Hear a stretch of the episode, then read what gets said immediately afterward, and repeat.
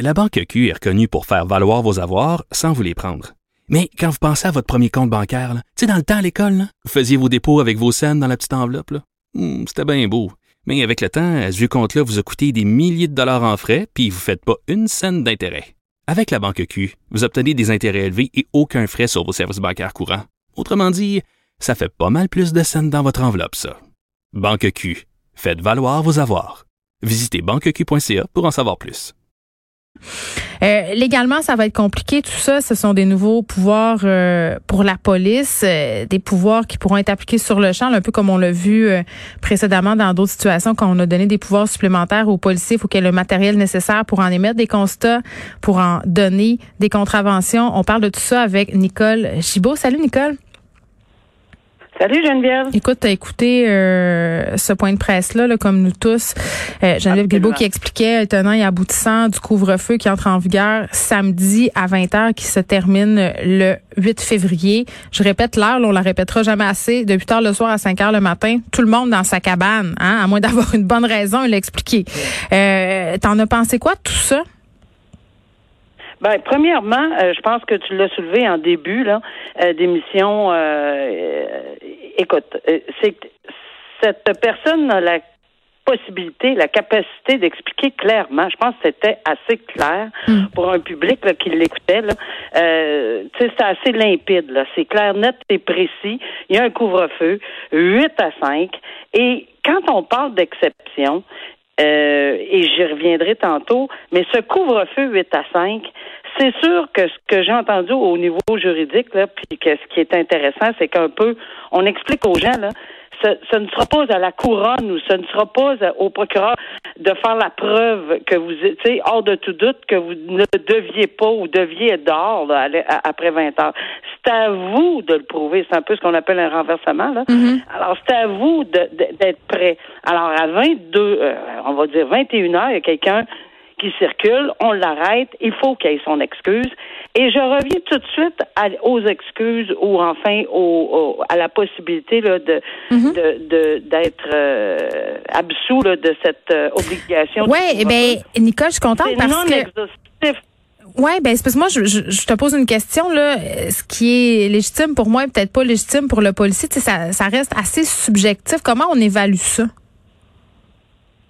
Ben, c'est là où euh, sont bon, je le dis, je le répète, là, ils sont formés pour ça, là, pour avoir euh, compris ceci, puis d'avoir entendu. Et que ça ne veut pas dire qu'on ne commette pas d'erreur, puis qu'il n'y aura pas d'exagération. C'est pas ça que je dis.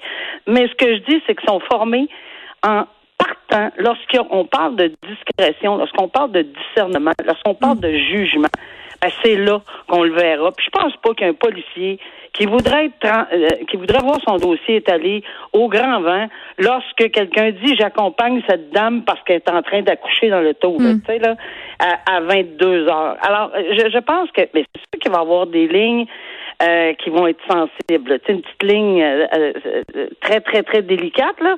Mais écoutez, c'est clair que les personnes qui, qui qui doivent sortir en urgence à la pharmacie des médicaments, etc., pourront le faire. Mais ce que je m'en allais euh, dire, c'est que quand mm. on dit une liste, puis on cherche la liste, faut faire attention là, parce que en droit, souvent, et ça je le vois régulièrement dans les dans les lois et les règlements, on donne, oui, on peut donner des exemples, mais sont non exhaustifs. C'est-à-dire que c'est pas limité à ça.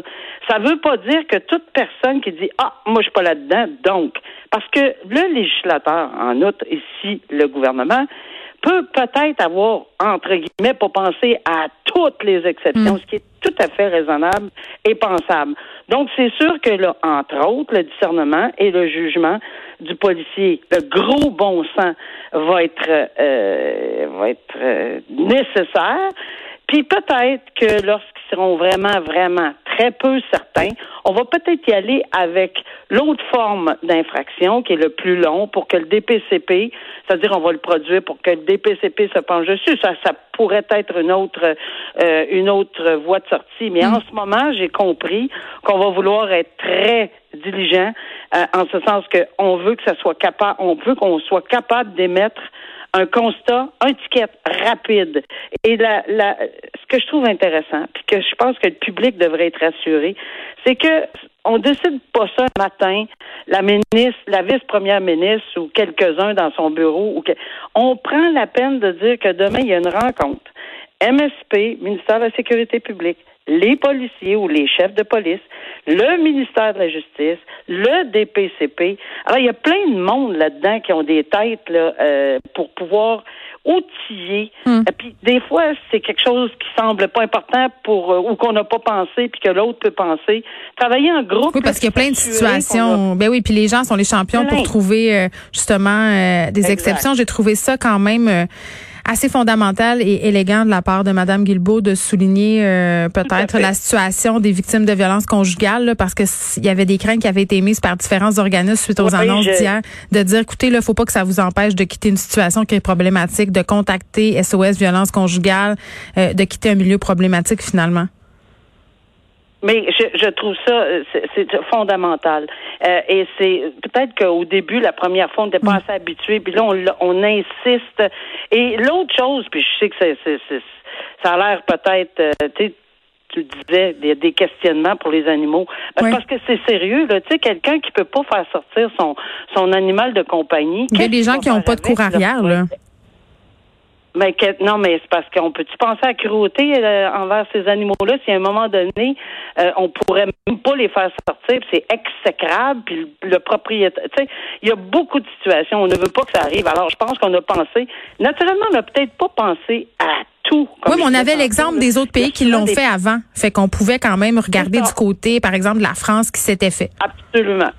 Hmm. Absolument. Euh, Alors non, je pense que cette réunion demain va ficeler le tout, puis on devrait être prêt 20 heures samedi. En terminant, euh, Nicole, on se parle souvent ensemble, présomption d'innocence. Là, euh, elle a dit, Madame Guilbeault, vous, allez devoir prouver que vous avez une bonne euh, raison pour être dehors si jamais vous faites pincer par la police après 20 heures à compter de samedi. C'est comme si c'était la présomption de culpabilité finalement, là.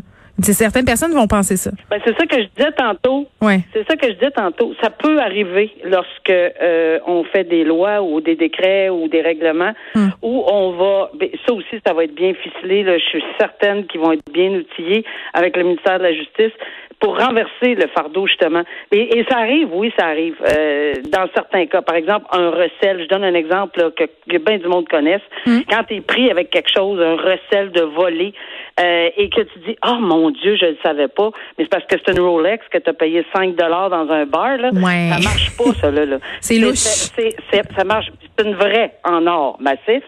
Alors, euh, ça marche pas. Donc, on a établi dans le code criminel un renversement de fardeau de preuve. Quand tu es, accusé de recel, ben, c'est à toi de dire euh, c'est quoi l'affaire, là? Comment ça se fait que tu as payé 5 piastres? Ça veut dire que tu savais même pas alors voilà, ça c'est un exemple juste comme ça, le banal que je donne, mais oui, ça peut exister et là on le voit ici que ça va être hmm. établi demain probablement. Bon, c'est à compter de samedi de 20h à 5h le matin qu'on devra s'encabaner pour le meilleur et pour le pire. Nicole Gibault, merci, on se reparle demain.